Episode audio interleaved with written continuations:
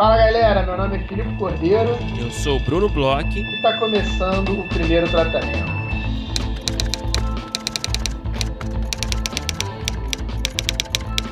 Fala,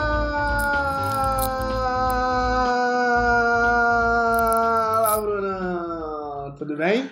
Olá, Filipe Cordeiro, que saudade! Que, nossa, quanto tempo faz? Parecem 10 anos que a gente não se fala.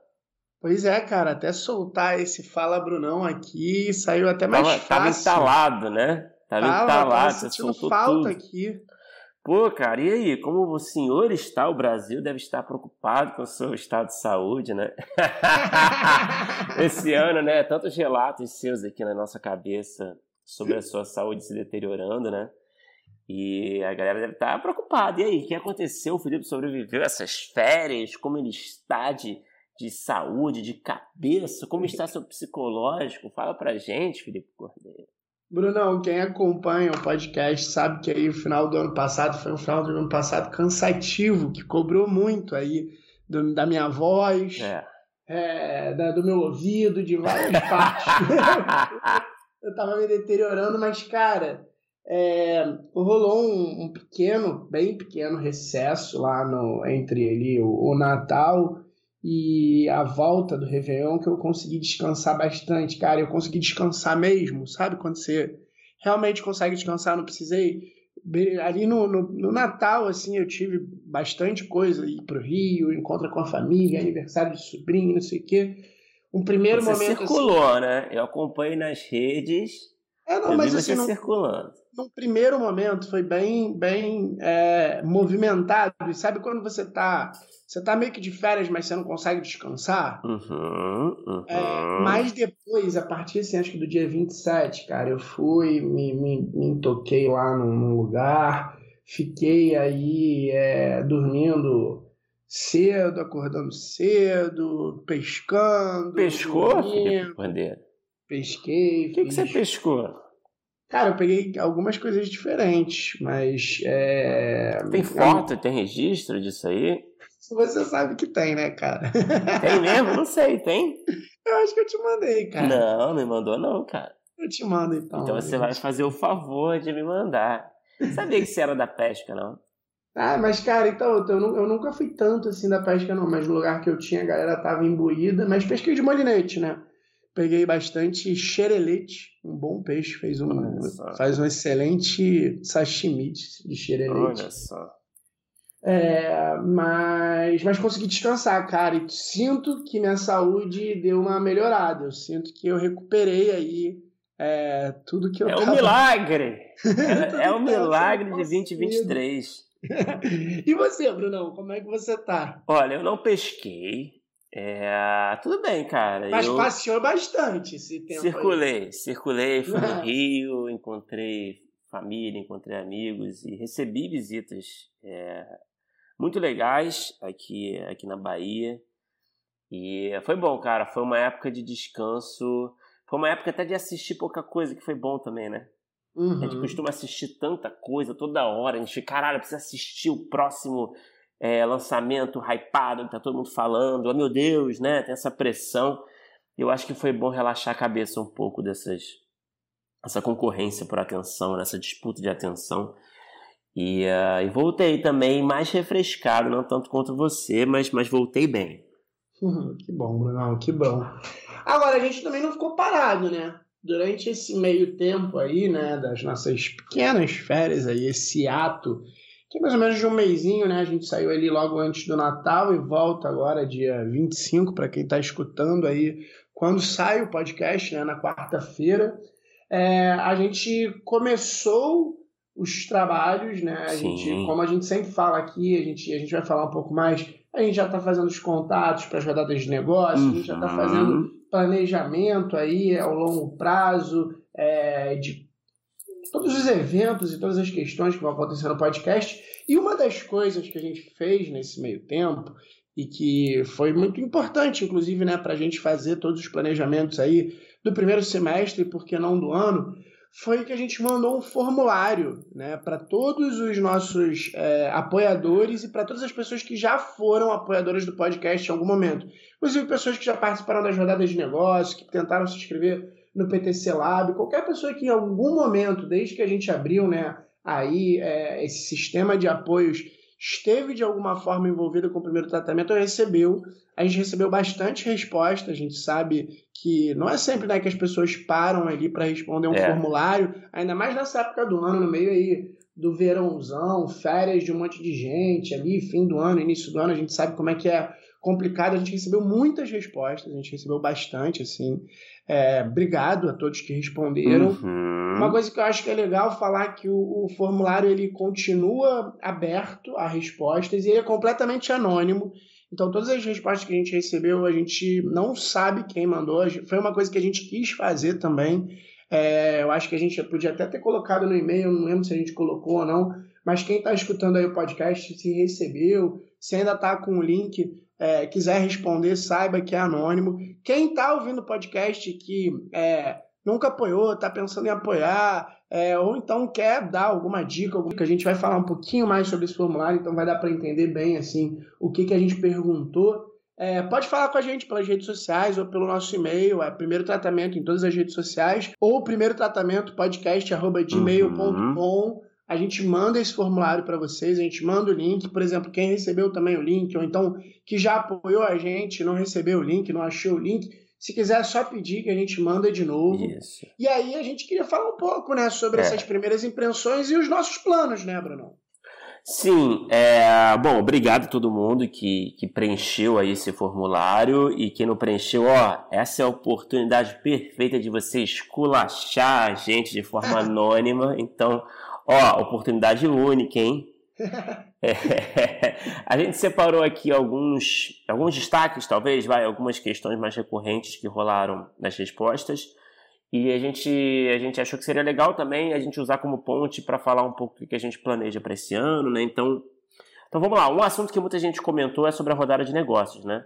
É, é a gente quando a gente a primeira coisa que a gente abriu, né, foi perguntando assim, além do podcast, qual ação, né, que os apoiadores mais gostaram, quais que elas mais se enga... quais que eles mais se engajam, e a rodada de negócios Não é tem o campeão. Jeito, né, é cara?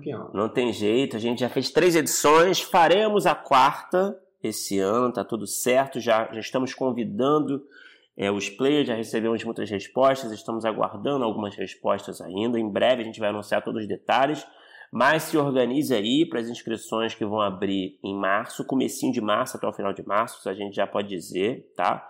em breve mesmo, assim, em questão de semanas, a gente já vai anunciando, começar a anunciar os players, enfim, aquela coisa de regulamento.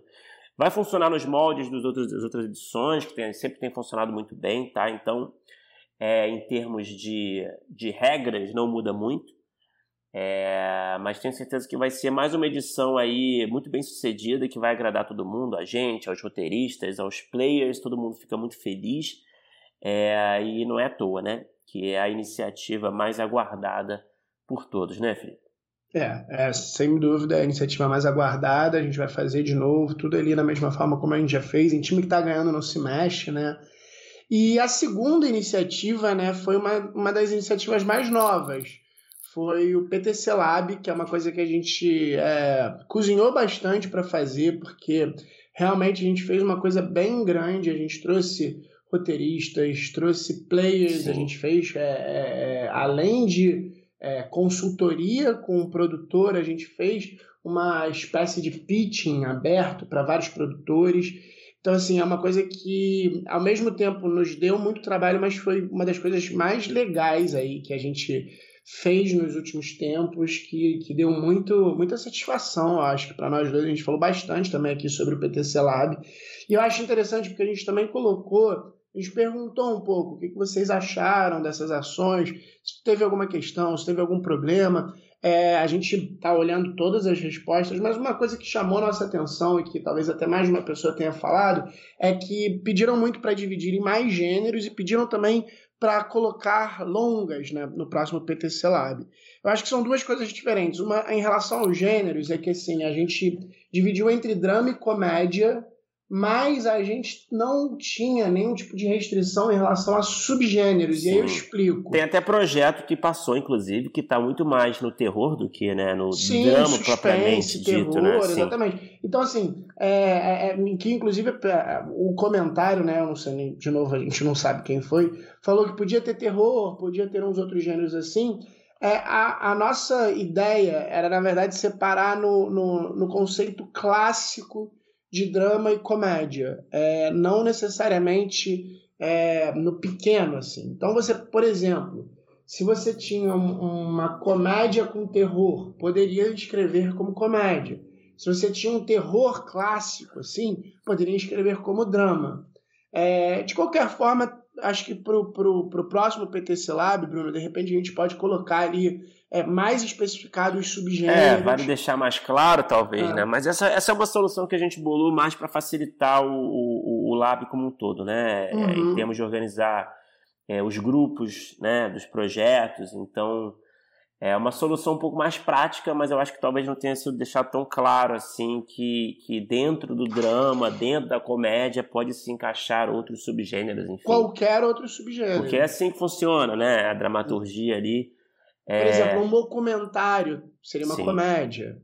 Sim, totalmente, totalmente. O próprio, pode ser, você tem uma série, sei lá, de ação, de thriller, que, porra, provavelmente vai se encaixar muito bem no drama, né? Então, uhum. é, não foi na hora da, da curadoria, da seleção dos projetos, por exemplo, não foi um, ah, não vamos, isso é um projeto sci-fi, não está, não é comédia nem drama, não foi assim, né?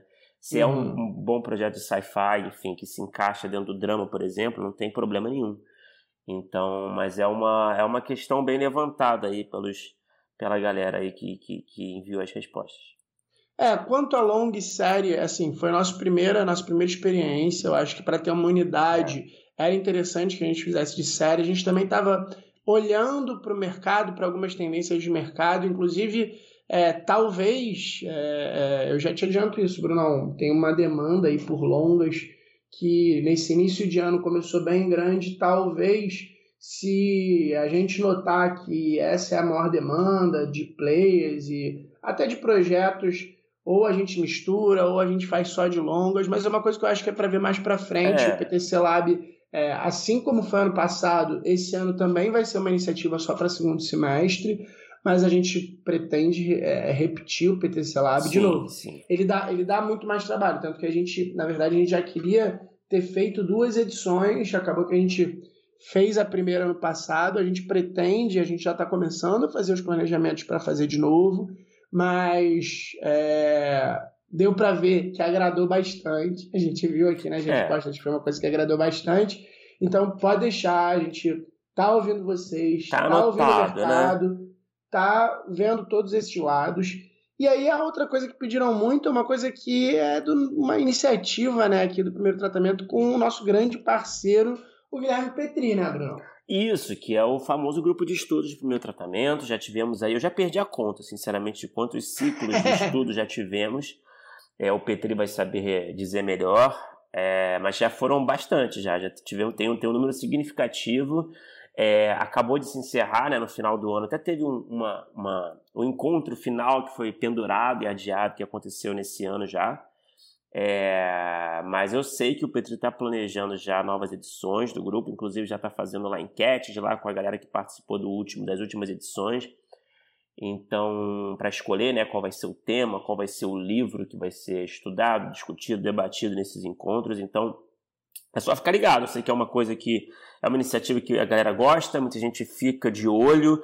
É, sempre, na verdade, uma coisa que rola bastante é isso também, né? Sempre que a gente abre, já tem, sei lá, uns três encontros tem gente que manda mensagem no Instagram perguntando ah, se já está rolando, se quando se pode entrar, se enfim, quando é que vai abrir o novo. Então tem essa questão de timing aí que é bom ficar ligado nas nossas redes, que a gente anuncia sempre, claro, a gente anuncia aqui também no próprio podcast, mas a gente vai sempre dando notícias do grupo de estudos no nosso Instagram, Facebook, enfim.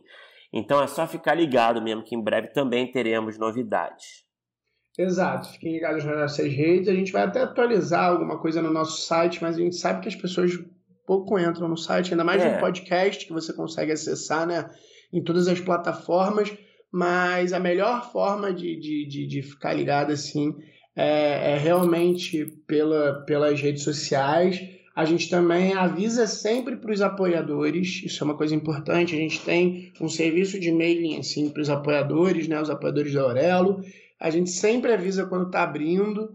Então, talvez aí seja uma dica também para ficar sabendo é. quando tem grupo de é estudo. É mais um né? canal de comunicação, assim. É, porque assim, é, é, realmente para a gente é um pouco complicado, a gente fica com esses mailings é, dos apoiadores, como vocês sabem, né, somos só nós dois que fazemos tudo do podcast. Então a gente tem esse serviço de mailing da Aurelo, que é uma coisa que a plataforma, né, que é a nossa parceira, consegue fazer muito bem para a gente. Então a comunicação também funciona muito bem por lá. É, uma das coisas para falar sobre comunicação que tá, funciona muito bem por lá pela Aurelo, né, pelo mailing da Aurelo, mas aí são comunicações muito mais é, da nossa parte, né, de avisar novidades, de mandar é, newsletter, de fazer algum tipo de, de anúncio, são coisas mais específicas, a gente faz todo por essa parte de mailing, mas a gente tinha né, um grupo no Facebook que a gente usava para ter uma comunicação mais próxima, quase que um diálogo né, com os nossos ouvintes, e a gente recebeu um feedback que o grupo de Facebook estava meio parado, não estava funcionando tão bem, é, e pedindo para a gente fazer de alguma outra forma esse tipo de comunicação. E a gente já fez, a gente abriu aí um grupo de WhatsApp, mandou pelo e-mail, né, por esse mailing, link para todos os apoiadores que quiserem fazer parte aí do grupo do WhatsApp. A gente vai conversar com vocês, a gente avisa sempre quem são os convidados da semana, abrindo para perguntas. Teve gente que mandou, inclusive, perguntas para o nosso convidado é, desse, desse episódio de hoje super especial. Uma pergunta até que entrou aí para a edição. Então, é, se você não recebeu o link, se é apoiador e não recebeu o link, fala aí com a gente também, né? Fala nas redes sociais, fala em qualquer lugar que a gente manda o link para vocês. E vamos conversar. A gente está muito, muito, muito, muito aberto para conversar. E, Brunão, mais uma coisa que a gente escutou bastante são mais conteúdos de áudio, né? Eu acho que foi, não sei se foi ano passado ou já no ano retrasado. Acho que no ano retrasado, segundo semestre do ano retrasado, a gente começou a fazer alguns testes. Ano passado a gente começou a tentar estabelecer algumas coisas. Aí a gente mandou para vocês né, as perguntas sobre esses conteúdos. A gente viu que é uma coisa que agrada, é uma coisa que funciona muito bem pelo, pelo Orelo porque os conteúdos eles ficam ali arrumadinhos pelo, pelo assunto, divididos. É, a gente tem, a gente teve, principalmente no segundo semestre, que a gente teve o PTC Lab, questões de trabalho, a gente teve aí um ano que, graças a Deus, né, foi movimentado para nós dois é, em termos profissionais. Então, assim, a gente, principalmente aí no segundo semestre, a gente teve um certo problema de agenda para conseguir encaixar todos esses conteúdos extras, mas a gente está se organizando para a gente conseguir apresentar mais desses conteúdos extras. A gente sabe que vocês gostam quando a gente conversa, a gente sabe que vocês gostam do cena aberta, a gente sabe que vocês gostavam do Zordon. Teve mensagens sobre todos os conteúdos que a gente tinha. A gente está fazendo um planejamento, a gente, tá, a gente começou um pouco antes a tentar fazer algumas edições. Então, assim, é, a gente está se organizando, estamos fazendo tudo direitinho para, de repente, logo depois aí das rodadas, que agora a gente também tem um certo tipo de trabalho maior com as rodadas, a gente começar a ter uma, uma maior quantidade e periodicidade desses conteúdos extras, né, Bruno? Exatamente. A gente, a gente gosta de fazer pra caramba, né? É, e a gente gosta do resultado, então é uma coisa que deixa a gente muito feliz também, sabe? Mas é realmente, às vezes falta tempo e faltou tempo bastante esse ano, né? Então.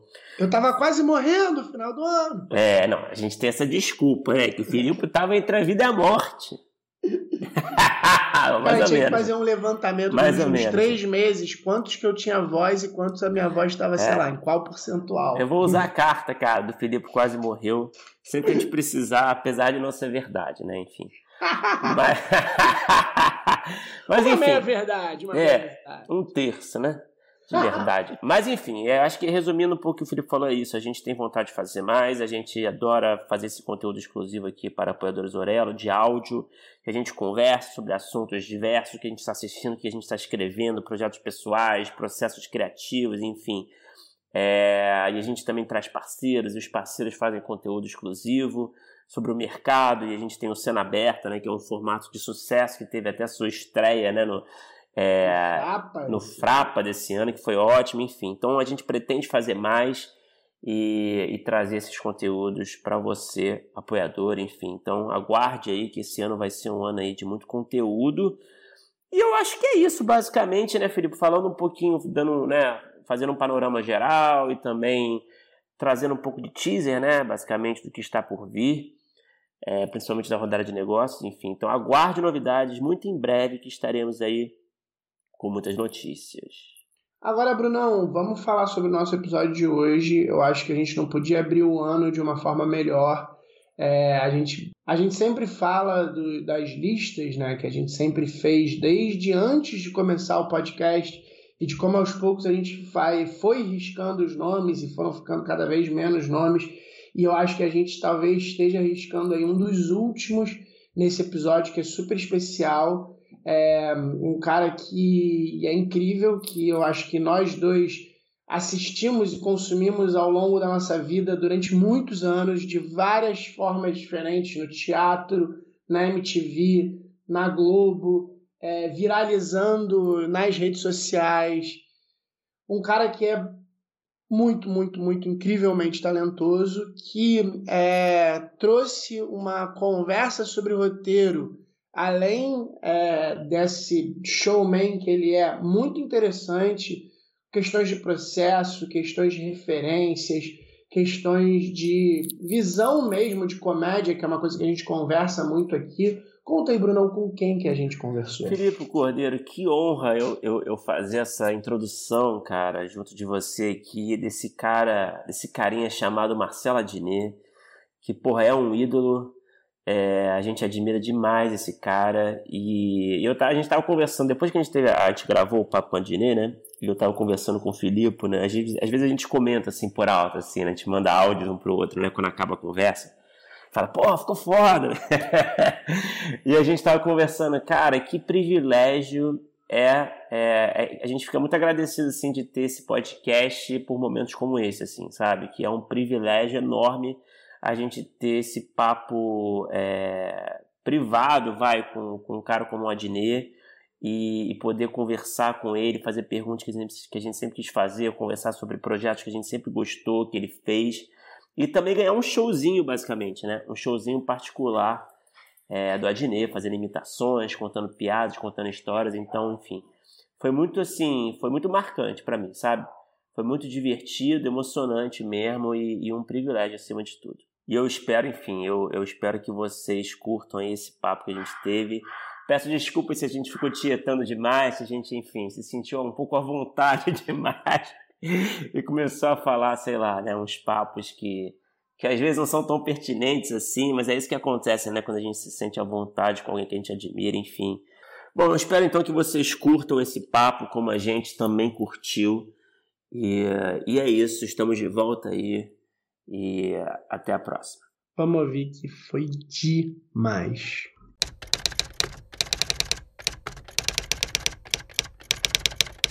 Pô, Marcela Diné, que alegria ter você aqui com a gente, cara. Eu sou fãzaço, tenho certeza que o Filipe também é.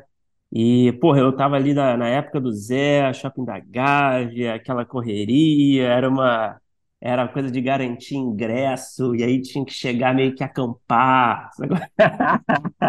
Mais dois. Tu fazia também isso, Felipe? Pô, eu fui em vários. A gente chegava lá, sei lá, tinha, acho que chegava até a fazer outras sessões no mesmo dia, porque era uma coisa de maluco, assim, né? Mas a gente chegava, eu e meus amigos, assim, sempre alguém chegava duas, três horas antes, enfim.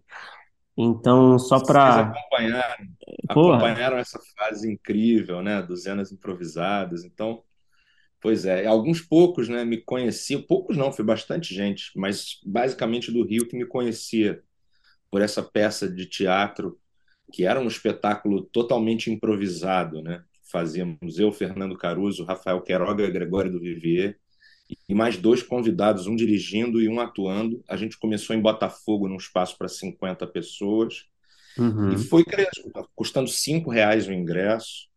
E a gente foi crescendo, crescendo, fomos para o João Caetano, depois acabamos lá no Vivo Rio, que tinha mais de 2 mil lugares. E engraçado, né? A gente falar de, de roteiro e começar falando de improvisação, né? Que tem tudo a ver, né? Ou não. Mas, é, vamos descobrir. Mas, Adnei, cara, eu só, só fez esse comentário mesmo para introduzir, né, cara, como a gente realmente é fã. do seu trabalho. Eu acho que para começar falando um pouco da sua carreira, é inevitável, né, cara? Você que deve estar cansado de falar disso. Mas é inevitável falar da MTV, né, cara? Desse, desse período aí que eu acho que foi tão importante para todos nós aqui, eu acho que para a comédia nacional, né, eu acho que deixou um legado muito importante, assim, em termos de referência, de tom, de, de nomes, né, de talentos envolvidos, enfim, eu queria que você falasse um pouquinho dessa, dessa experiência, assim, no sentido de como foi importante para você e para sua carreira, assim, foi meio que uma faculdade, assim, meio uma pós, sei lá, de TV, de humor para você, como é que você viu, como é que essa experiência te marcou, assim, quais as principais lições que você tirou dessa, desse período? Olha, tá, tá bom que a gente está sendo bem cronológico. Começamos lá no Zé, no Teatro de Improvisação, e aí depois, eu acho que o, o Zé, o Zé nas Improvisadas, a peça toda improvisada, em que eu fazia um número, inclusive, que eu fazia canções improvisadas com o tema que a plateia sugeria, eu tinha que inventar a música inteira. Ali eu acho que foi uma faculdade, zona de teatro, foi o lugar onde eu aprendi né, a fazer, atuando com grandes atores, além do nosso elenco, os convidados também, né? a galera já famosa, já conhecida, e os diretores que vinham, que já tinham um super nome. Então, ali, para mim, foi onde eu aprendi muito. Uh, e aí, quando eu cheguei na MTV, foi o momento de levar toda aquela aquela vontade de experimentar, de improvisar, de quebrar parede, quebrar barreiras e fazer coisas novas e um pouco alucinadas também. Tudo isso aconteceu na MTV, essa possibilidade né, de falar com o público nacional pela primeira vez, saindo do Rio de Janeiro, né? não só falando com a galera do Rio, então ali foi um momento de liberdade. Por quê? Principalmente porque ninguém queria saber muito da MTV. A MTV não tinha importância fora do coração da juventude que acompanhava e curtia. Eu adorava, adorava o teleguiado do Casé, achava o máximo aquilo. É, que já era uma coisa meio aloprada, meio, uhum. meio maluca, dele falando com o público, e na cara, na cara, desligava. Mas a MTV ela, ela era do Grupo Abril e o Grupo Abril não queria saber muito da MTV nem de nada, ele queria saber só da revista Veja, era basicamente isso. Então, por um lado, isso era ruim, porque a TV não tinha muita atenção, por outro, era ótimo, porque não havia ninguém cobrando nada da gente. Não havia nenhuma instrução, é, em nenhum sentido, não havia uma luta muito grande. Uma, uma liberdade cara. muito grande, né, que a gente sentia assistindo, né? Você, parecia que vocês realmente faziam o que vocês é. queriam e é isso aí, né? Divirtam-se, né? E uma, é, e uma liberdade que vinha um pouco também do abandono da, da do, do grupo Abril para a MTV e tinha, claro, gente muito competente lá, muito boa, fazendo coisas muito bacanas, orientando a gente, dirigindo, né? o pessoal era bom tecnicamente, mas ninguém queria muito saber. Então a gente estava ali num local, num, num estúdiozinho alugado, realugado do SBT, que o SBT aluga da ESPN e a MTV realuga do SBT. Não sei nem se a ESPN está sabendo, mas uh, o contrário, não sei exatamente. Então, assim, a gente estava ali tão esquecido, mas com tantas ferramentas na mão, com tanta liberdade, assim, isso o fato da gente estar num cantinho dava para a gente uma liberdade incrível uh, e que ninguém tinha muita coragem de bancar, né? Tava todo mundo apostando em formatos consagrados, né? E o que, o que eu acho que eu comecei fazendo no 15 minutos ali foi um pouco abrir a porta para a galera que faz vlog, por exemplo, ou é, youtubers em geral que falam com a câmera e falam com a sua audiência, né? Essa essa, essa estética meio eu falando para você da minha casa sobre os assuntos que eu tô afim e que vocês também estão afim de falar, né? Ela abriu um pouco esse caminho antes de isso chegar no, no, no YouTube, exatamente, é, antes de ser uma coisa no Brasil, né? uhum. né? Foi muito importante, foi uma, realmente uma, uma espécie de faculdade ou de ateliê, né? Uma espécie de ateliê onde você tem várias ferramentas e e uma tela em branco para você jogar tinta, furar, brincar, queimar a tela, Sim. jogar a tela na janela e fazer o que quiser com ela, porque a gente tinha essa, essa liberdade deliciosa. E tinha. E depois a gente foi fazendo cada vez mais coisa. O Comédia MTV, que juntou toda essa galera aí: Dani Calabresa, Bento Ribeiro, Fábio Rabin, Paulinho Serra, Tata Werneck, Gui Santana, Rafael Capella, Rodrigo Capella, desculpa o Rafael Queiroga. Então, assim, uma galera muito, muito boa, né? E está todo mundo aí fazendo seu trabalho hoje em dia. Então, acho que foi um baita início, assim, que teve uma, um baita sentido, né? Criativo do teatro, depois para MTV, começando sozinho, depois fazendo trupe. É, então, foi um lugar onde a gente teve muita liberdade mesmo. E o programa, realmente, o que a gente fez ali, repercutiu, embora... Foi meio rápido, né? É. 15 minutos meio rápido, foi bem uma época que eu assistia muito, e eu lembro que muito rápido todo mundo começou a falar e estava todo mundo vendo. É verdade. Logo na primeira semana ele já deu uma bombada, assim, foi, foi muito legal. Eu lembro que o diretor da MTV, o Zico Góes, me chamou na sala dele e falou assim: Vou te contar sobre a audiência. É, eu falei, pô, o que aconteceu? É, estamos mal. Ele falou 0,7. Aí eu falei, Sucesso. é, pro contexto. Que pariu, me fudi 0,7, irmão, que vergonha. Nenhum, né? Mas beleza, primeira semana, deixa pra lá, né? Aí ele, não, cara, tá bom pra cacete. Tá bom, 0,7 é bom? Ele, sim, quando a gente faz 0,1, às vezes não faz, às vezes dá zero. Cacete. E aí, os programas que não dão zero, dão 0,1. Você começou com 0,2, aí no segundo programa foi para 0,5, no terceiro 0,6, e no quarto agora 0,7. Aí eu, porra, que bom, caraca, foi, foi logo no início assim. Mas a, a, quando você olha para a audiência, por exemplo, você não entende. Ou eu não entendi, ué, por que, que as pessoas me param na rua e me pedem foto se a gente está dando 0,7? É, ué, assim, tem alguma coisa errada, né? Eu sempre fui muito amigo do Matheus Solano, né, que nessa época eu acho que ele já ele acho que ele já estava fazendo alguma novela, assim. A galera parava ele assim, mas era 10% a mais só, entendeu? E a novela dá uns 30 pontos, eu estava de 0,7. E aí, mas a coisa repercutia para além do fenômeno televisivo, não sei como, se era internet, se era pessoas se mandavam, eu não sei realmente. Mas isso também ensinou para a gente que essa história de número é uma coisa de tecnocrata, né? Também, assim, a coisa dos números e do, o valor dos números. Então você vê, ué, pode ser que o número está lá dando zero alguma coisa, mas, cara, tem um monte de gente falando, e a empresa também não está esperando fazer nada mais do que 0,3, então Tá tudo certo, né? Tá e eu acho que o 15 Minutos tinha uma coisa também que fazia a gente se sentir meu amigo seu, sabe? Parecia que a gente entrava no seu quarto mesmo e estava falando, ouvindo, na é. verdade, as coisas que a gente estava pensando ali tal. Também tinha uma. Acho que as pessoas iam muito até você muito por conta disso, pelo menos é assim que eu, eu me sentia. É, eu tava, e estava mesmo, né? Quando eu abria cada e-mail, você tinha. Era um universo de coisas que, que apareciam ali desde uma pessoa denunciando um delegado numa cidade tal, eu fiz uma musiquinha e o cara foi preso. Caralho, Passou é duas noites na cadeia por causa da musiquinha. Quer dizer, não, ele mandou e-mail, infelizmente eu li o e-mail. Ele se deu mal, mas eu não sabia que, que era. Nem sabia que era sério, nem que ele ia se dar mal. Mas era mesmo, as pessoas com suas sugestões, visões de mundo acabavam pautando, né? isso é que isso é que é interessante, né? A pauta estava na mão do público, né? Como desenvolver o assunto era um assunto meu, mas toda a pauta era do público, né? Então é, tem tem essa coisa difícil de você fazer um roteiro em cima de um não roteiro, né? É, isso, isso é o desafio do, do improvisador.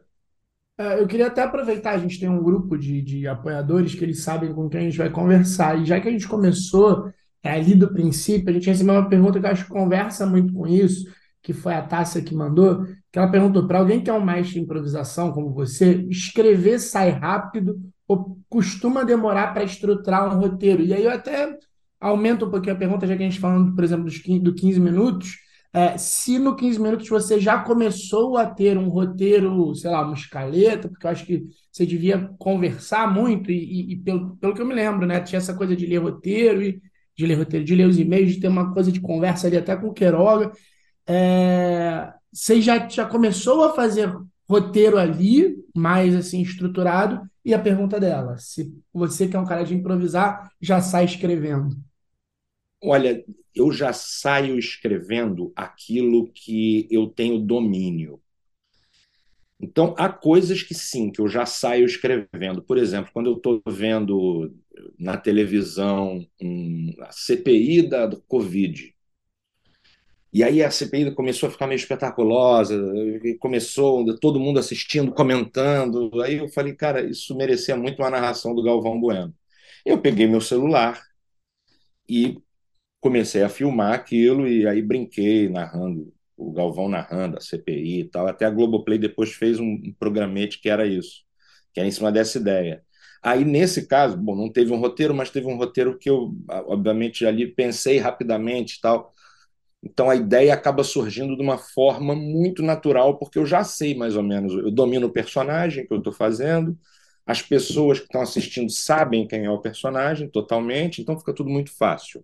Se eu tiver que desenvolver o roteiro, por outro lado, de um longa metragem, Aí eu fazendo mal, eu sou bastante autocrítico, assim, é bastante difícil ser um cara autocrítico, porque a gente vive num mundo bem de pessoas que querem aparecer muito, não importa como, né? Então você vê assim, nossa, eu morreria de vergonha de ser muita gente. Então, é, é, ser autocrítico é chato, mas é, eu, eu, tenho um problema na minha visão que é o seguinte: eu acabo abrindo o roteiro para vários lados. Eu pego um galho em vez de fazer a árvore, eu pego um galho, já boto outro galho, aí depois construo outro galho, aí vou no outro e falo onde é que eu estava? Qual é a, a, assim, onde é que está o tronco dessa árvore? É, algumas vezes eu vou escrever, eu sinto a, a, impressão de que caramba, eu fiz uma série, não um filme. Isso aqui está abrindo para lados que parece que eu vou escrever uma série. E isso é típico, talvez, do improvisador, sim porque a gente vai num fluxo que é natural, é bacana, mas ele não tem, é, ou pelo menos a minha experiência, é de contação de histórias curtas, de cenas curtas, de esquetes curtas. Provavelmente, em esquete mais longo, cena única mais longa, deve ter tido 10, 11 minutos na TV, no máximo, né? uma coisa de 10 minutos. É, então, quando você fala de cinema, aí você está realmente, não é nem, ah, são 20, é aquilo mais 10. Não, é uma outra estrutura, é uma estrutura completamente diferente. Então, é, é, eu acho que é sempre hora de aprender, né, e de tentar afinar isso. Por isso que eu trabalho também com outros roteiristas é, que acabam tendo mais esse senso de chão do que eu.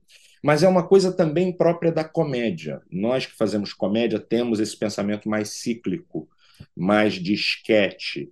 E quando a gente vai fazer um projeto mais longo, uma história uh, mais profunda, uh, eu sinto que não é o nosso lugar de origem, ou não é o lugar que a gente trabalha todo dia. Mas isso é que é o grande barato, eu acho. O grande barato é, é, é encarar esse desafio, entender isso, né? e saber que a comédia brasileira e o cinema brasileiro também estão em construção né? Estão, estão acontecendo. E a gente e tem muita coisa para ser explorada, muita coisa para ser feita, muita coisa para ser quebrada, talvez de produção principalmente. Então eu fico muito feliz com o desafio, fico muito feliz com coisas que eu não domino, porque é aí que eu fico com tesão. Aprender uma língua nova, sabe? Assim, essas coisas é que me deixam com vontade de viver. Sim.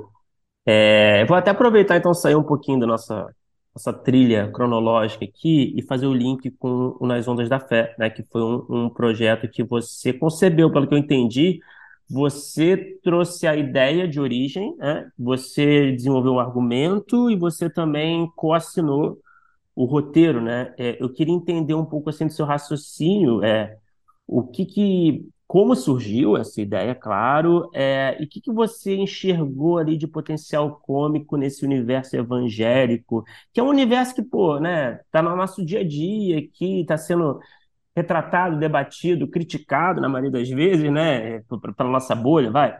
E, e muita gente fala sobre isso o tempo todo, e, e como é que você traz uma originalidade, né? Enfim, eu queria entender que, que você viu, né? Como é que surgiu esse gatilho e o que, que você viu nesse universo, assim, e você pensou, caramba, acho que dá para contar uma, uma história cômica aqui dentro dessa, desse mundo. É, a ideia desse filme foi de 2014, né? E a gente filmou em 2018, está lançando o filme agora em 23. Então foi tudo muito, assim, tudo demorou muito tempo. Mas o grande medo era que a história ficasse velha, e o tema não ficou. Acontece muito na comédia aqui nacional, né? Porque a comédia muda muito e aí você tem essa coisa toda de, de, de financiamento que demora pra caralho, e aí quando sai já é, já é antigo, né? Já é datado, né? Isso é muito ruim, né? É, mas, mas felizmente para a gente não foi o caso, porque o tema é muito atual ainda e muito. Está se falando muito da questão evangélica e a gente evoluiu muito pouco na compreensão desse assunto. Né? É um terreno minado, é um tema tabu, e como eu não gosto de missão fácil, coisa fácil, eu queria. Não queria que a minha experiência no cinema fosse uma extensão da minha experiência no teatro, na TV né? É uma escolha mesmo nesse momento. Né? Eu tenho a oportunidade de fazer outros filmes com uma temática mais leve ou fácil, né? ou, ou pop, ou para todos. Né? Mas eu queria falar disso, porque eu tenho, ao mesmo tempo, um verdadeiro encantamento pelo pastor que está brincando no palco, mas, ao mesmo tempo, uma questão ética muito grande porque ele está lidando não só com fé, que é algo que é sagrado, mas também com finanças, né? E a mistura das duas coisas é algo assim, é algo que me choca muito. Mas há que se separar essas coisas. E no Brasil a gente tem um pensamento de olhar pelo muro, né? A gente construiu uma sociedade murada. Então, a cidade partida lá do Zuenir Ventura, até hoje ela existe, e aí você olha para o lado de lá do muro e você vê que tem um fenômeno neopentecostal rolando cada dia mais, cada vez mais, e não adianta uhum. que o fenômeno não para de crescer e nós continuamos a não entender nada sobre ele. E frequentando um pouco, eu sempre fui um cara curiosíssimo, então quero saber o que tem de lado do lado de lá dos muros, o que tem do, o que tem depois do fim, né? o que há além do universo, sim, mas e depois do infinito vem o quê? Né? É, assim, nessa curiosidade, eu comecei a perceber que o fenômeno pentecostal, evangélico e tal, ele é um, um fenômeno muito comum nas periferias e que não são pessoas fanáticas que entram nessa igreja, nessas igrejas, são pessoas comuns que por, por uma questão social, ou seja, por falta de escolhas, né, por falta de poder escolher, elas vão ao que tem. Você tem bar e igreja, as pessoas vão à igreja muito, né? Então eu queria, assim, ao mesmo tempo que eu queria muito trazer uma crítica que é que a gente todo mundo aqui entende, né, sobre esse lado é, de curandeirismo e de charlatanismo de muitos líderes religiosos, eu queria também, ao mesmo tempo, mostrar que essa é uma via aberta para muitos populares, para muita gente, que nós não podemos de forma alguma julgar isso. Porque a gente está no Brasil, até todo mundo precisa de oportunidade. As pessoas vivem com pouca grana, as pessoas vivem no fio da navalha. Então, quando passa um bonde, quando passa uma oportunidade, você tem que pegar, você não pode ficar se, né, ah, se questionando se você vai ou não. Por isso que muitas vezes quando você sai de uma zona nobre da cidade e vai numa periferia, zona, no domingo, no Complexo do Alemão, por exemplo, ali com, com o René Silva e tal, você fala, caramba, as pessoas vivem de uma maneira diferente, de uma maneira mais urgente, uma maneira sem julgamento. Eu quero sol, eu quero água, eu quero a cerveja, eu quero o som alto. Eu não estou julgando muito que, que a qualidade dessas coisas, eu quero é viver. Então, parece que a gente tem o que aprender também. É, parece não, né? É fato, a gente tem o que aprender com o outro, sempre com o diferente. Então eu queria, ao mesmo tempo que mostrar a, a, a um cara simples e que pode ser qualquer um de nós, que é o pastor Rickson que eu faço, né? Que é um cara que pode ser qualquer brasileiro, que qualquer um de nós poderia estar na pele dele e de semi-empregado ou com emprego ruim ou desempregado daqui a pouco se vê envolvido num fenômeno, se descobrir um grande comunicador e virar um pastor, e virar um apóstolo, um pastor de sucesso. É... E até o final né, do filme, sem falar exatamente de spoilers, mas até o final ele mantém a sua fé intacta. Né? Uhum. O, que, o que muda para ele é a relação com os homens né, que comandam as instituições. Então, é uma, é engraçado porque eu vejo muita. Eu sabia que isso ia acontecer, claro, mas muitos alguns veículos de extrema direita dizendo ao Adnet vai nesse filme sacanear o evangelho, sacanear a fé evangélica. Cara, não é, não é isso nem pensar, assim. Embora quando você, quando eu escolho esse tema, eu imagino que haja uma reação e uma vontade de, de alguns de falarem não assistam, né? É, claro. Mas não é de jeito nenhum isso, né? É uma, é, a fé está uhum. intacta, o personagem, o Rickson, que pode ser qualquer um de nós também, ele erra, mas ele no final acerta e faz as pazes consigo mesmo. E logo o diabo volta a cutucá-lo novamente no fim. Então é isso, a vida sempre nos testa, nos prova, e eu queria ir nesse lugar espinhento, difícil e que é engraçado porque é canastrão muitas vezes e que é sério também. Então a gente caminha o tempo todo nessa o tempo todo numa, numa linha muito fino, muito tênue, né? Falei finue, eu acho bonita a palavra, né? Mas é engraçado você falar sobre essa linha tênue que, que, que quando a gente quando eu comecei a assistir, né, eu falei, Cara, que terreno espinhoso. E você termina a, rindo, vendo algumas coisas que é, aponta também para toda um, uma organização é, de fé e de forma de ganhar dinheiro, e ao mesmo tempo você, você termina vendo uma coisa bonita, você vê, termina vendo uma coisa de fé. E aí é, eu queria te perguntar assim: é, você te, tem alguma relação com a religião e se teve alguém, é, caso você não tenha, que tinha, que leu, que vocês se preocuparam em, em sei lá, testar. Silas Malafaia. Porque, porque assim, eu, eu falei assim, caraca, que, que coragem, que coragem. E depois eu falei assim, pô, parada maneira que fizeram, porque não, não deixa de apontar muitas vezes um canhão mas também não deixa de ser uma coisa respeitosa, bonita no final, é, e que e, e, e, assim com uma, uma um respeito à fé muito grande, né? É, isso, isso para mim está muito claro, né? Eu, eu, não tenho nenhuma pretensão de é, criticar fé. Como é que você critica fé? É difícil, né? Assim, fazer um filme criticando fé de alguém. É, é, a fé é uma coisa muito pouco palpável, né? Você não consegue. Enfim, não, não é a minha onda, nunca fui. Então, acho que as pessoas que estão decepcionadas com o filme, é, assim, no sentido do tema, que eu estaria blasfemando, ou é porque não viram o filme de fato, né? Se, aí, quando verem, se verem, é, é, se virem o filme, aí realmente vão ter uma, uma, uma opinião diferente, porque o filme não fala da fé, ela fala dos homens. Né? Eu, particularmente, é, eu acho fé muito bonito. Assim, fé muda pensamentos né, positivos e canalizados, de alguma forma mudam mudam o nosso corpo, né? tem um efeito físico é, assim, real.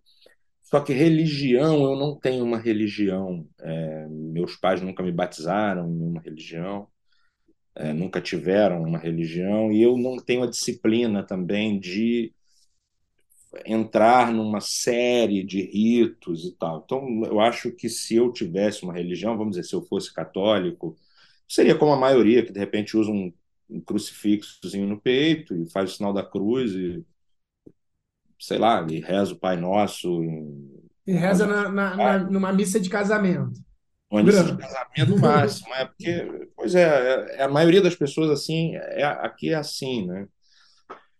Mas eu não tenho uma religião, mas eu acho super legal ver, conhecer religiões. Eu acho muito legal, acho um assunto muito rico, muito interessante. Eu, como estou fazendo samba agora também, né, eu tenho que conhecer cada orixá, por exemplo, e, e é muito, é uma viagem muito legal, muito interessante. E para mim ela é mais interessante ainda se eu não tô, se eu estou vendo de fora aquilo, né? Porque eu acho que se eu tivesse uma religião, talvez eu pudesse até julgar dos outros, né? Falar a minha é, faz mais sentido, talvez, não sei. Mas é, é um tema que me interessa muito. Eu acredito na fé, mas quando a coisa vai para a organização institucional e quando tem os homens no meio, eu passo a ter preguiça. Assim entende? Então, a preguiça pessoal de, de praticar. Mas acho lindo, toda, toda fé, toda, toda religião tem um lado muito bonito e a maioria também tem um lado não tão belo assim, problemático, né?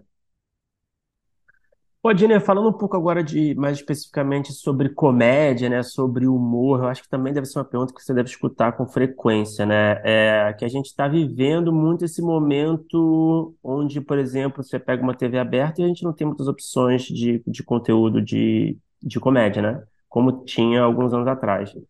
É como sempre teve, na verdade, né? É, você tem alguma teoria para explicar essa ausência do humor? Você acha que o público brasileiro, é, de, assim, falando público de massa em geral, passou a procurar a comédia em outros canais, em outras mídias, sei lá, ou sei lá, passou a dar prioridade para outros gêneros, ou sei lá, a comédia perdeu, assim, de certa forma, um, um lugar de prestígio? Eu não sei, sabe? vai ser meio deprimente se a resposta for, né, se a sua opinião for é. positiva aí, mas como é que você vê essa situação? É, mas eu concordo com você. eu acho que tem três coisas que explicam isso. Três coisas. A primeira delas é muito natural, que é o surgimento de novas mídias. É, então, agora, de um tempo para cá, você entra, você tem personagens consagrados no TikTok, no Quai, ou no, que são figuras engraçadas, trashes, bizarras. Você acompanha? Todo... Você, você costuma consumir assim, esses conteúdos? Não, mas chega até mim. Aí eu consumo. Quando teve aquela febre de novelas do Quai, por exemplo, novelas do Quai, novelas do... é do Quai, né? Umas Acho novelas. É curtinho, né? Coisa que acaba com os ganchos maluco. É, vocês deviam entrevistar essa galera sobre roteiro, assim, sério. É. Agora tem o Toguro, né, finalizando com uma lição de moral, né?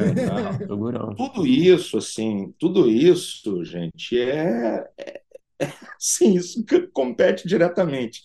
E por um motivo que compete até mais. É, passa no teu celular, na hora que você quiser, você manda para quem você quiser, você pode editar, botar um som novo, colar a cara do teu amigo na cara dele. Como é que isso vai concorrer com você ficar parado na frente uma televisão?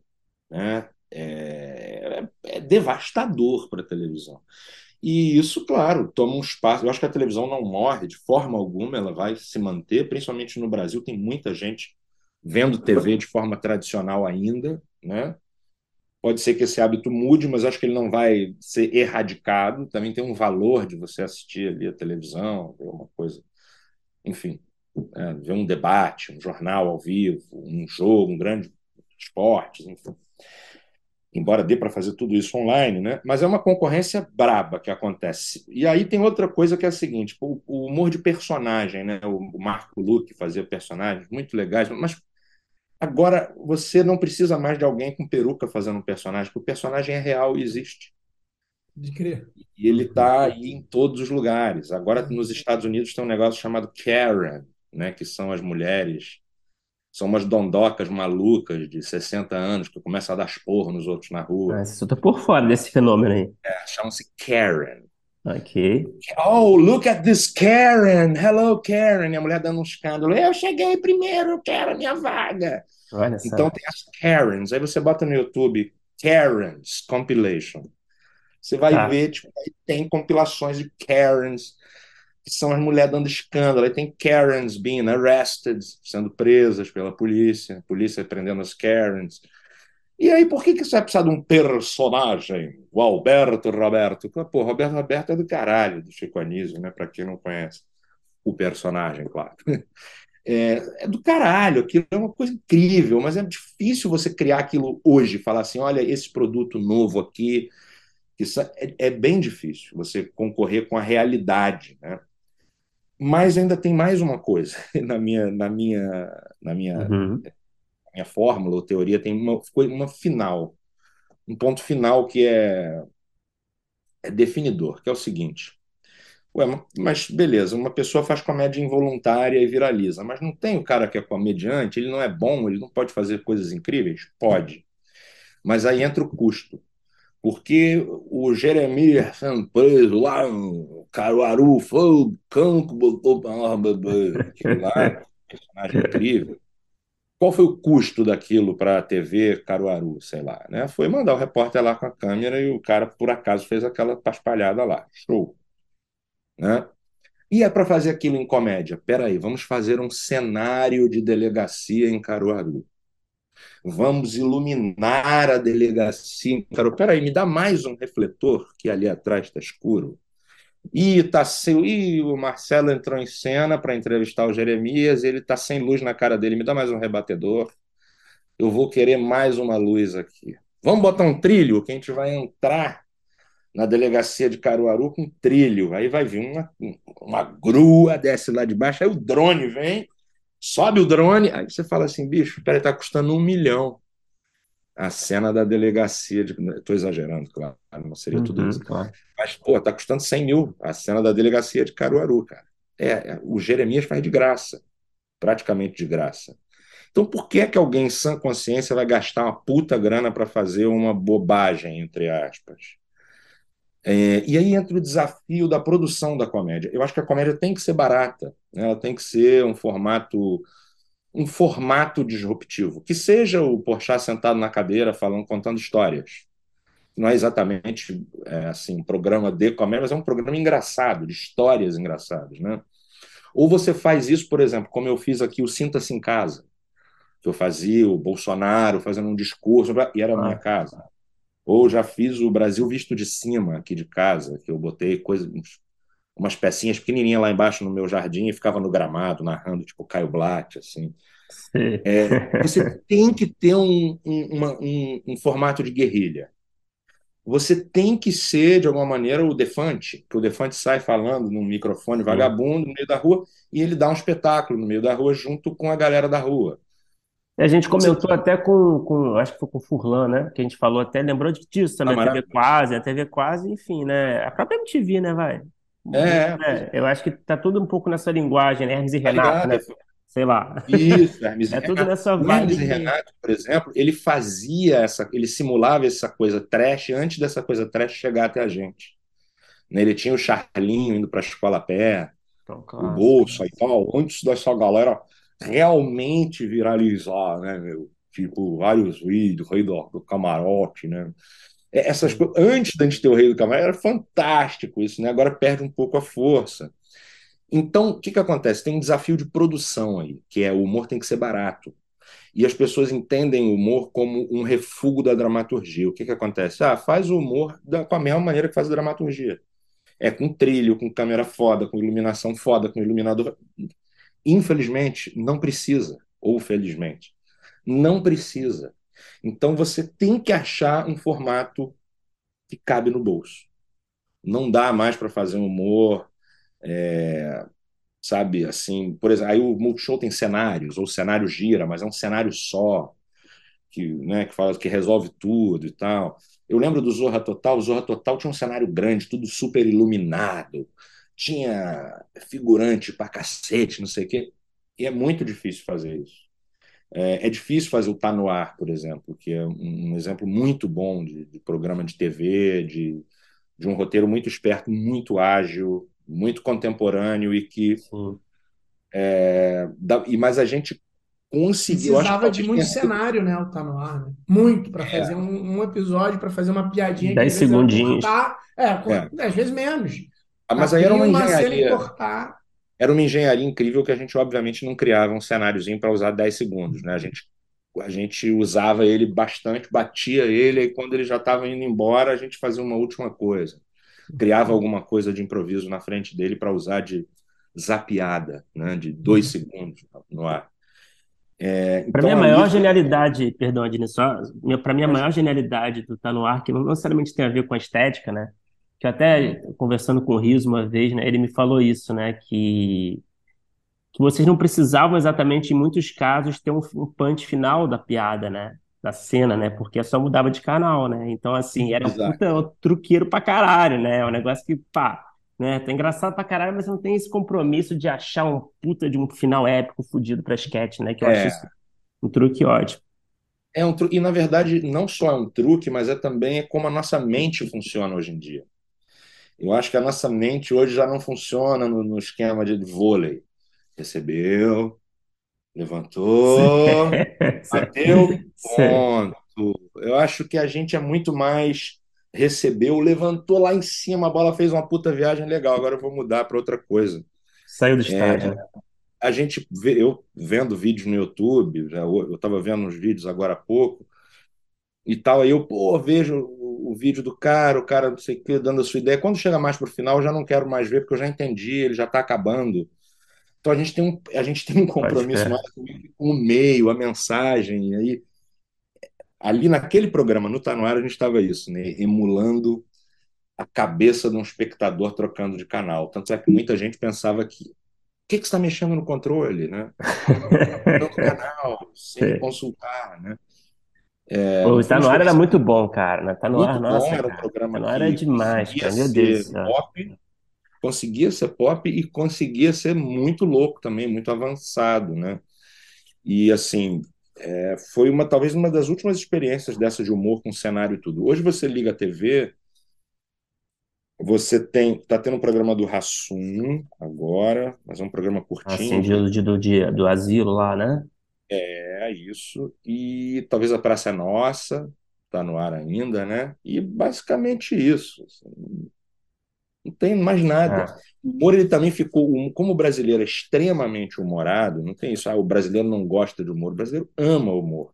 A maior bilheteria da história do Brasil é o Paulo Gustavo. Então, assim, né? E aí o brasileiro ama humor, só que o humor ele está diluído nas coisas agora. Tudo tem um pouco de humor. Então o Marcos Mion tem uma baita atração e leva ela muito bem porque ele é muito engraçado e ele tem momentos humorados ali dentro. O Big Brother é um programa consagrado que não precisa de absolutamente nada, só de si mesmo, mas ele tem dois comediantes dentro do programa, Dani Calabresa e o Paulo Vieira. Sim. É, então você vê assim, é um cara, acessório humor... quase, né? O humor é um acessório, né? Que é, complementa ali quase, né? É isso. Ele tem que estar presente, ele está presente nas coisas, mas ele não tem uma atração só dele. Ele é algo que permeia toda a programação.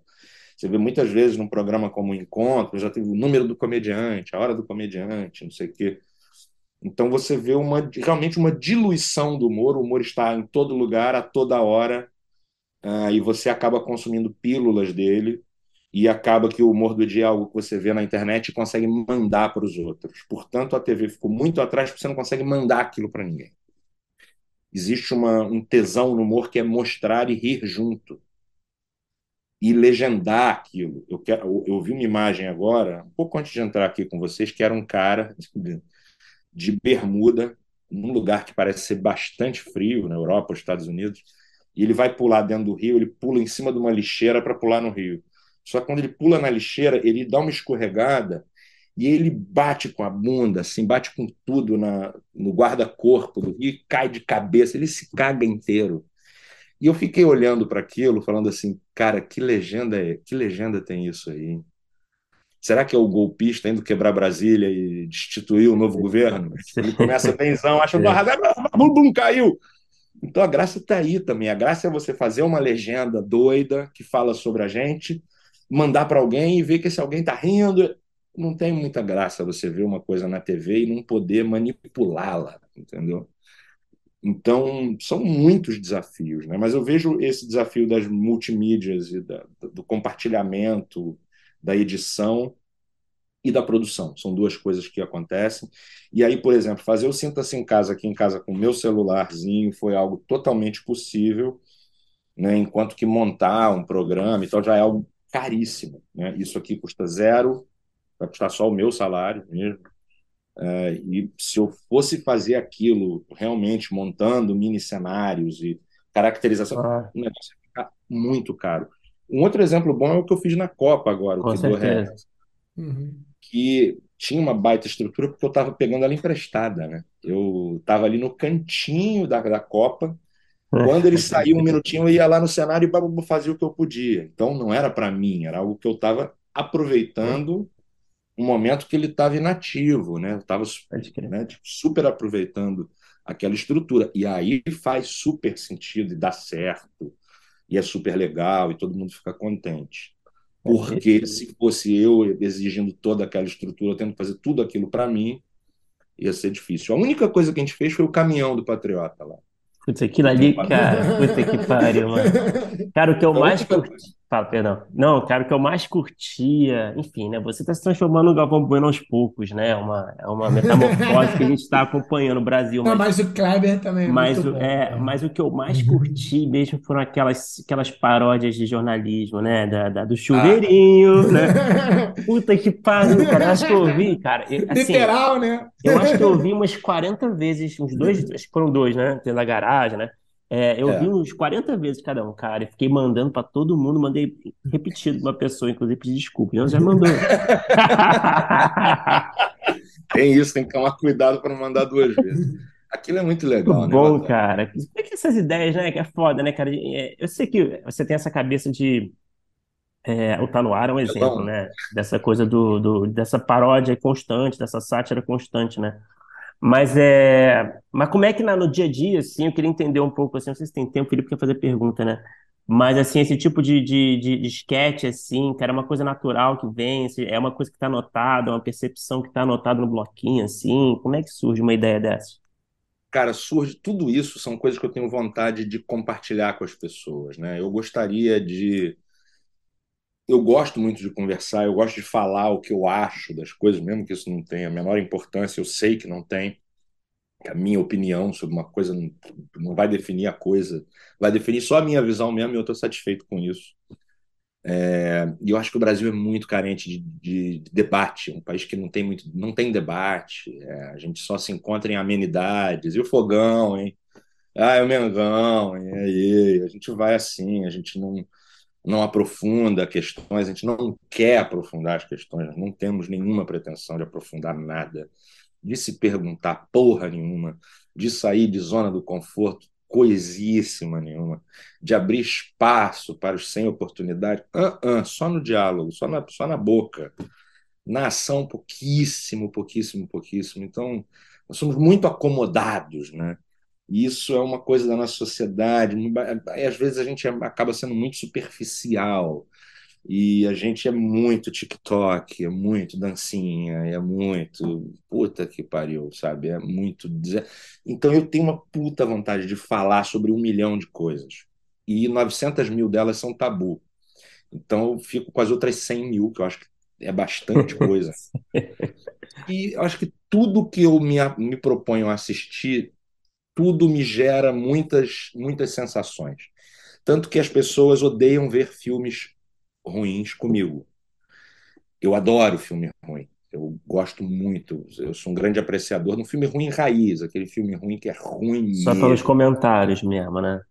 Eu adoro. E a minha irmã também ama, a Luísa Diné, querida irmã, ela ama e bota legendas nos filmes ruins, brasileiros, inclusive né? E é sensacional, assim, é, é genial. E, é, eu, eu vou falando, e esse aí é o cara que vai. Eu vou destruindo o filme, as pessoas vão ficando putas. Para! Não, para! Eu falando, olha que merda, e não sei o que vai acontecer. Eu sempre reajo muito às coisas, então eu tenho na minha cabeça muitas coisas que eu gostaria de reproduzir ou de, de sublinhar, salientar como essa do repórter que fala obviedades, né? E tem todo um tom, né? Porque eu tenho ouvido musical por causa da minha família de músicos, então quando o cara de esportes começa a falar, ele tem um sotaque e uma partitura. Vai ter essa melodia mesmo, né? Então, essa melodia toda uma melodia insuportável, infantil pra caralho. Parece que tá falando com uma criança ou com. Enfim, não que os torcedores sejam muito, muito diferentes de crianças, é. torcedor fanático, mas enfim. E tudo isso né, da nossa sociedade, o que é a nossa cultura, né, o que nos faz ser o que a gente é, né, tudo isso dá vontade de fazer. Né?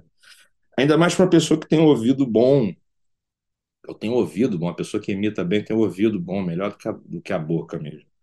Então eu sempre gostei de fazer, de fazer as vozes e os, e os, e os jeitos de cada um. Ou, sabe quando você vai no supermercado e tem uma pessoa lá que fala, olha aí, dos laticínios agora, vai pagar mais barato.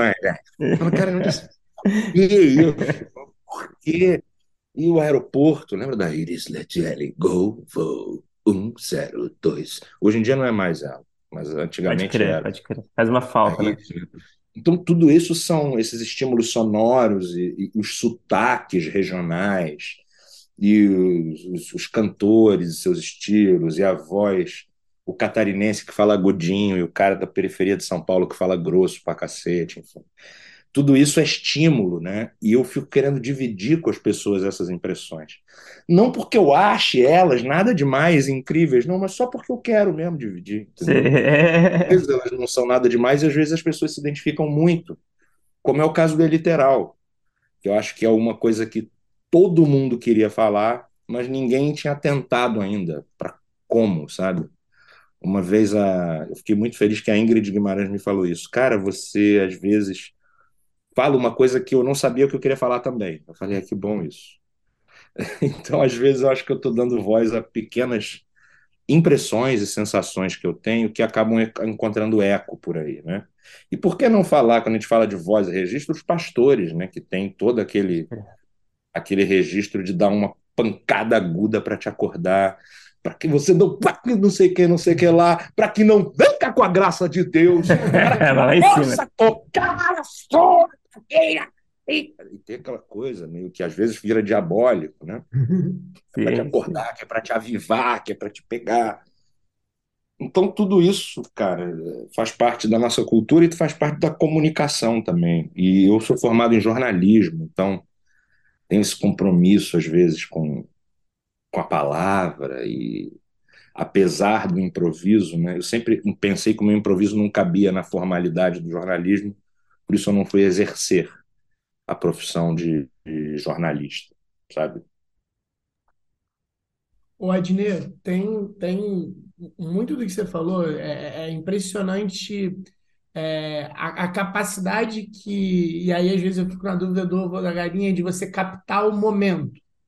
E você, e é engraçado que você é um cara que é, é muito nerd, né? Você se interessou por jogo do bicho e mergulhou em línguas, etc. E aí, a Bósnia, eu, né? É, e aí eu queria te perguntar, é, que é bom que o Bruno entrou um pouco em processo, assim, é, ainda um pouco sobre o processo, é, como é que é para você esse olhar, é, um pouco nisso que você falou, mas assim, esse olhar nas coisas, por exemplo, você nota algo e você se torna um pirado na coisa, por exemplo, até agora, no primeiro momento, é, você se interessou por samba, hoje em dia você está ganhando é, em escola de samba gigante, o samba enredo do ano. E aí eu queria saber assim, o, como é que é seu, seu, seu, sei lá, o dia a dia de consumo? Se você consome muito audiovisual ou é mais cotidiano e aí você parte para tentar fazer, se a sua referência é menos audiovisual e mais, é, sei lá, diferente porque é, é mais em outro lugar, ou se você consome muitas coisas mesmo assim e, e onde você tira o tempo para consumir tanta coisa e produzir tanta coisa.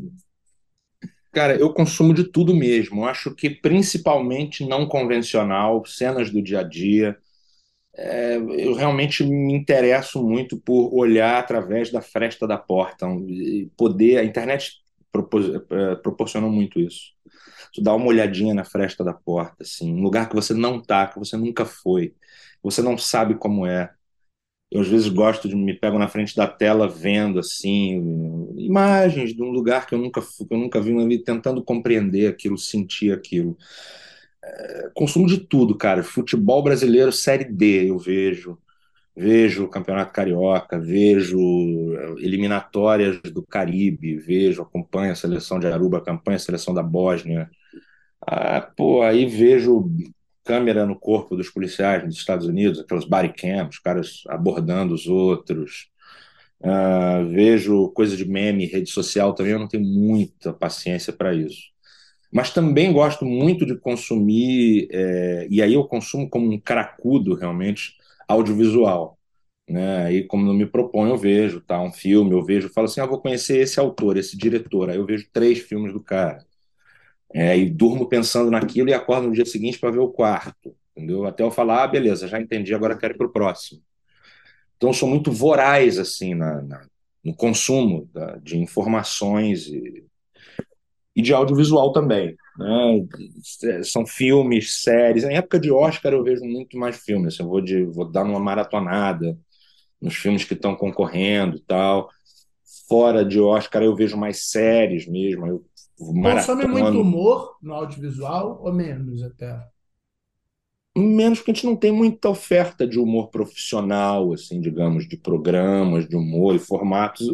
Novamente, né, o humor. Mas até tá de fora, assim, de fora, assim, nem tipo americano. Assim. Eu, eu tenho uma certa preguiça para formatos de fora, principalmente para pessoas que falam de formatos. É um preconceito que eu tenho. De pessoas que chegam numa reunião falando de algo de fora. Eu fico puto sempre. Assim.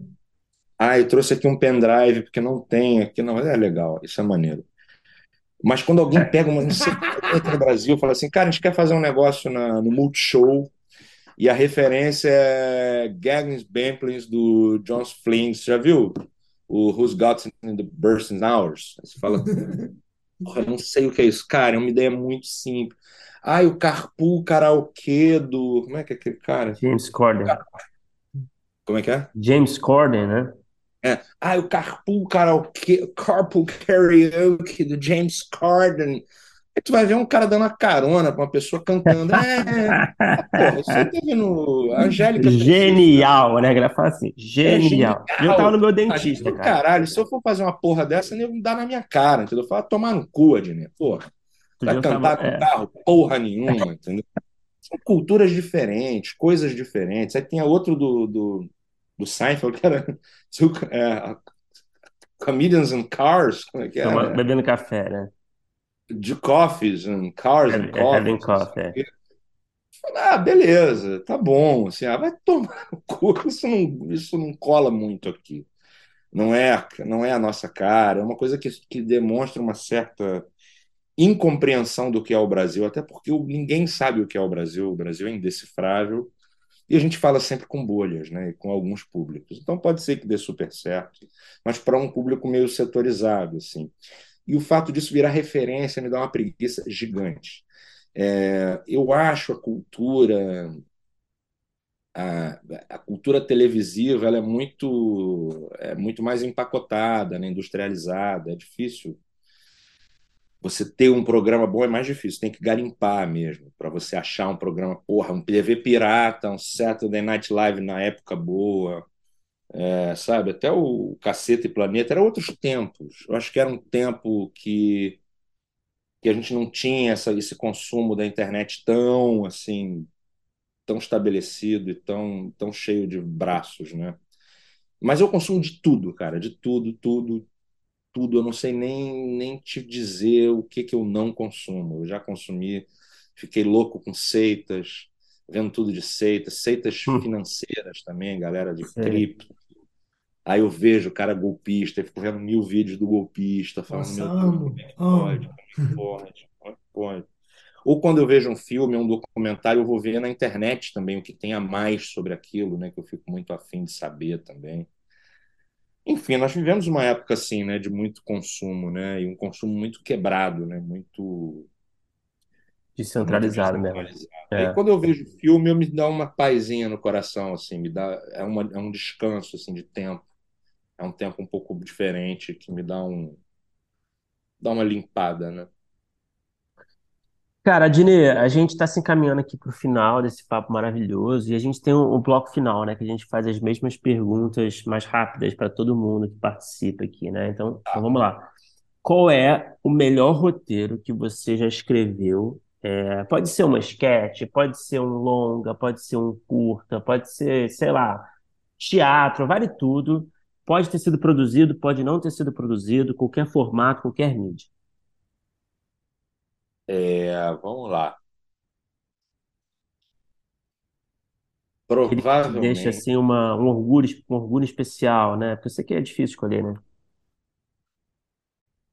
É, é difícil escolher, mas eu, eu tenho um personagem que talvez vocês não conheçam, né? É um vídeo muito famoso, mas eu acho ele muito muito bom, que é o, que é o Marco Graco, é um, é um homem refinado, que eu fiz um vídeo em 2010, 11, 10. 12. Que não é o Tony, que não é o Tony Carlaquian, não é o Tony Carlaquian. Não é o Tony Carlaquian. Não. E eu sei muito porque eu, eu trabalhei com um cara que chama Marco Graco. E aí, zoavam muito, cara, que não tinha nem nada a ver com o personagem, era um puta cariocão, assim. Mas eu trabalhei com um cara que tinha o mesmo nome. Coitado. E o Marco Graco, ele tá com- bebendo um vinho e dizendo que mora em Miami e que se a Dilma ganhar a eleição, ele vai fugido, ele nunca mais volta ao Brasil. E ele é um cara preconceituoso pra caralho, que fala vários absurdos. E esse vídeo, cara, eu fiz ele lá em São Paulo, na MTV, em 2010. E ele virou meio profético, porque ele fala: Eu vou, se essa mulher ganhar, eu vou sair, eu vou voltar aqui, vamos articular um golpe do Estado daqui a quatro anos. E meio que, cara, acontece tudo que ele fala no vídeo, assim, é.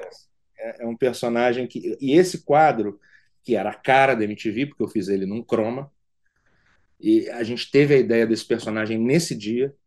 Foi aí que surgiu o Marco Graco, foi nesse vídeo. Ti- Tipo, tipo Londres atrás, umas coisas assim, não é? Miami, Miami. Miami.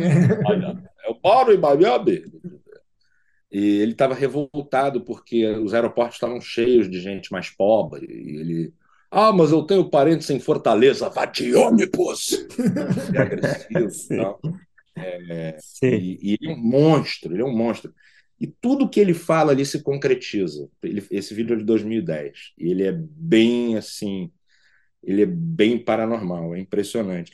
Então é um personagem que durou um tempo bom, um personagem que eu adoro, é muito engraçado o personagem em si. É, mas esse, esse, esse quadrinho de humor, assim, rápido, tem um minuto e pouco, eu vi dois minutinhos, totalmente despretensioso, é um negócio que até hoje as pessoas de vez em quando compartilham e tal. Eu acho que foi um, um roteiro que captou a essência do momento de uma maneira muito precisa. Talvez eu escolha ele. Talvez eu me arrependa dessa escolha e lembre de alguma É, coisa claro. daqui a minuto. É, eu acho, eu acho que vale, Adine. Acho que vale fazer uma menção honrosa É, ao Gaiola das Cabeçudas aqui, né? Com certeza. Porque realmente é impressionante, cara. Até hoje, cara, até hoje, assim, é uma piada recorrente, assim, uma referência que, puta, todo mundo É. conhece. E às vezes eu pego pra dar uma olhada, assim, no meu, para me preencher meu vazio existencial. Bruno é o favorito dele, não o seu, cara. Não, não. Eu tô- deixa eu colaborar aqui, pô. Não, mas olha, o que eu pensei nesses dois, mas eu não escolhi o Gaiola das Cabeçudas por ser uma. Ah, por serem várias paródias, né? Então ali você tem uma forma ali musical, mas você tem razão. Acho que o... eu, talvez eu tenha sido um pouco pretensioso ao não escolher o Gaiola. E Adnê, qual é o pior roteiro que você já escreveu? Aquele que não ficou legal, ou ficou abaixo das suas expectativas, ou que ficou muito ruim, ou enfim, não- pode ser qualquer formato, pode não ter sido produzido também, vale Uhum. tudo. Pô, são tantos, cara. Vamos Hum, Vamos ver. É porque o roteiro, é, roteiro ruim normalmente ele não vai muito pra frente, né? Mas eu vou tentar escolher um que foi, alguma coisa que Mas algum que envelheceu mal também, sei lá, né? Acho que envelheceu mal, se for, se for ajudar, né? talvez. Normalmente os roteiros ruins, os memoravelmente ruins, não vão pra frente. Ou quem tá escrevendo não acha que é muito ruim, né? Você só descobre lá na frente que era uma bosta, né? Assim, e eu acho especialmente divertido, porque eu acho que a vida é feita de erro, o acerto é que é um é uma exceção, assim. A gente, é, porra, a gente não acerta no, no alvo, no meio do alvo, né? É raridade, né? Então eu não tenho também muito compromisso assim com acerto, tem que acertar sempre. E quem improvisa também, o cara que faz humor, ele pode errar algumas vezes, isso não fica muito na memória, mas vou citar um, um- episódio aqui que foi eu e Fábio Porchat fazendo teste para o Zorra Total em 2005, sei lá, 6.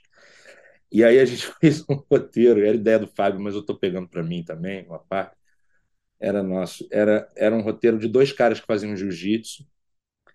E aí, quando eles iam lutar, quando eles iam se pegar, um pegava no outro e falava: Porra, brother, você tá cuidando da pele? Porra, tu tá. Porra, o que que é isso? É. Não, é um hidratante de não sei o que, porra, tua pele tá tão macia. E era isso, o quadro era isso. Eram Não me dois parece tão, sei lá. não é tão ruim, mas ele é só É. uma ideia boa. Ele é uma piada, ele não tem fim, É. né? assim. Aí o cara pega o cabelo do outro, pô, tá sedoso, brother, tá macio, tá usando o quê? Era meio que pra sacanear aquela coisa da onda do- Claro, dos claro. jiu-jitsu. Mas é a cara que vocês estão. Infelizmente, podcast não tem imagem, mas a cara que vocês estão fazendo é tudo, que é uma cara meio. É. É, é. é a piadinha do meio é boa, né? Tipo, ah, pegou na pele e tá sedosa. Engraçado, acabou, não tem mais nada, não tem mais pra é, tem, tem uma premissa que me parece boa, é. que tem potencial, né? Mas, e enfim. acabou, não tem uma porra nenhuma. não tem como ser uma coisa constante. E aí, obviamente, o Maurício Sherman não aprovou. A gente, eu até fiquei isso encasquetado, falando, pô, eu não sou um cara, ainda não tô no nível, sacou? Sim, sim, sim. fazer parte de um grande programa. não, mas é verdade. A gente se questiona muito também. E Ednei, o que, que você já assistiu? Aí pode ser nacional ou estrangeiro também, que eu acho que não vai ser o caso.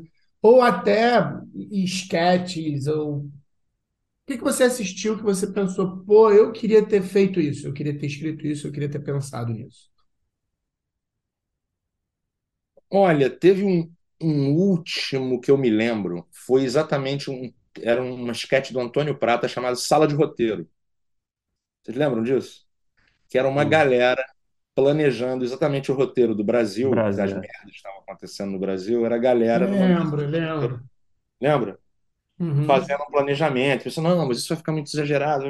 Cara, é genial pra cacete. Eu falei, caralho, que ideia foda, puta, ideia muito boa.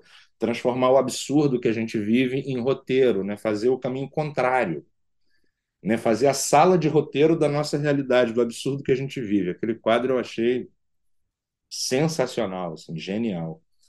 Mas muita coisa, às vezes, você, quando você se identifica muito com uma história, tu fala, caralho, putz, isso é muito bom, eu queria ter feito também, mas assim, numa numa ótima, né? Já lembro de ter visto coisas de Porta dos Fundos que eu queria também, que eu falei com algum, alguns quadros, né? Provavelmente falei, puta, esse sketch é demais. Eu acho o cara que recebia que, que, que a mamata, eles, eles encarnando a mamata do PP, do PT, um pô, galera, descobriram que a gente ganha milhões com a Rua Lei. E agora?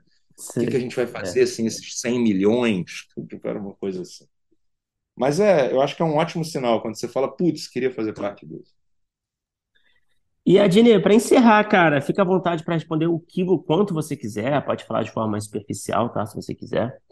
Qual é. Existe um projeto pessoal seu, assim, que você quer muito realizar algum dia, em qualquer formato, que está no topo da sua lista ali de desejos? É, alguma série, algum filme, alguma ideia que você, um roteiro escrito já, enfim, o que você, alguma coisa existe, pessoal, que você sonha ver realizado nas telas algum dia? Eu não sou um cara muito de lista, não faço listas, mas de desejo fora da lista, assim, eu tinha bastante vontade de trabalhar em inglês ou espanhol. Ou os dois. Olha só. Para falar com um novo público, principalmente os nossos vizinhos aqui, sul-americanos e tal. Acho que a barreira da nossa língua é bem forte. Assim. O português é uma língua que isola um pouquinho a gente aí no mundo, sabe? E acho que a gente tem vizinhos muito parecidos com a gente e a gente fala muito pouco com eles. Pode assim. crer. Pode A gente está virado para Miami, mas está de costas para, sei lá, para Bolívia, para Peru, para Guiana, para o Paraguai, para o Uruguai, para Argentina, é, para Colômbia. Então, eu tenho essa vontade de fa fazer trabalhos em inglês e espanhol. Fiz um agora com o Rodrigo Santoro, A Arca, e vai Legal. ser lançado ano que vem. A gente fez uma dublagem em inglês, mas não era dublagem porque era a primeira versão, então era pré-animação a gente pôde improvisar bastante, inclusive, foi muito legal. Mas são vontades que eu tenho. É, trabalhar em inglês e ou espanhol. E o bósnio, bósnio também, né? É, o bósnio fica muito restrito. A produção. É difícil. Mas uma produção focada na Bósnia, assim, do tamanho de Nova Friburgo, aí não dá, entendeu? não, mas eu tenho, eu tenho essa coisa de querer falar com pequenas vilas e pequenos lugares, né? Mas não, não são projetos principais. Eu acho que esses dois, pelo, pela potência, talvez seja. Adine, cara, porra, obrigado demais pelo papo, irmão. Foi, pô, foi foda, foi, foi foda maravilhoso, demais. cara. Obrigadão mesmo. Pô, eu que agradeço vocês, Bruno, Filipe, todo mundo que está ouvindo a gente. Prazerzaço enorme. E quem estiver ouvindo e puder, vai ver nas Ondas da Fé, nos cinemas de todo o Brasil, esse filme que, é, que brotou, que surgiu há nove anos, a ideia, mas que ainda dialoga na cara do Brasil de hoje.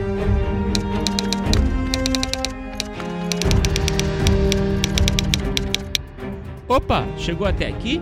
Muito obrigado por escutar. Conheça nossa campanha de apoio na Aurelo em escute.orelo.audio barra primeiro tratamento. Por lá você pode ganhar recompensas exclusivas e nos ajudar a continuar conversando com os nossos roteiristas favoritos. Tem dicas, comentários ou sugestões? Fala com a gente pelas nossas redes sociais e não se esqueça de assinar o feed do primeiro tratamento pela Aurelo. Até a próxima!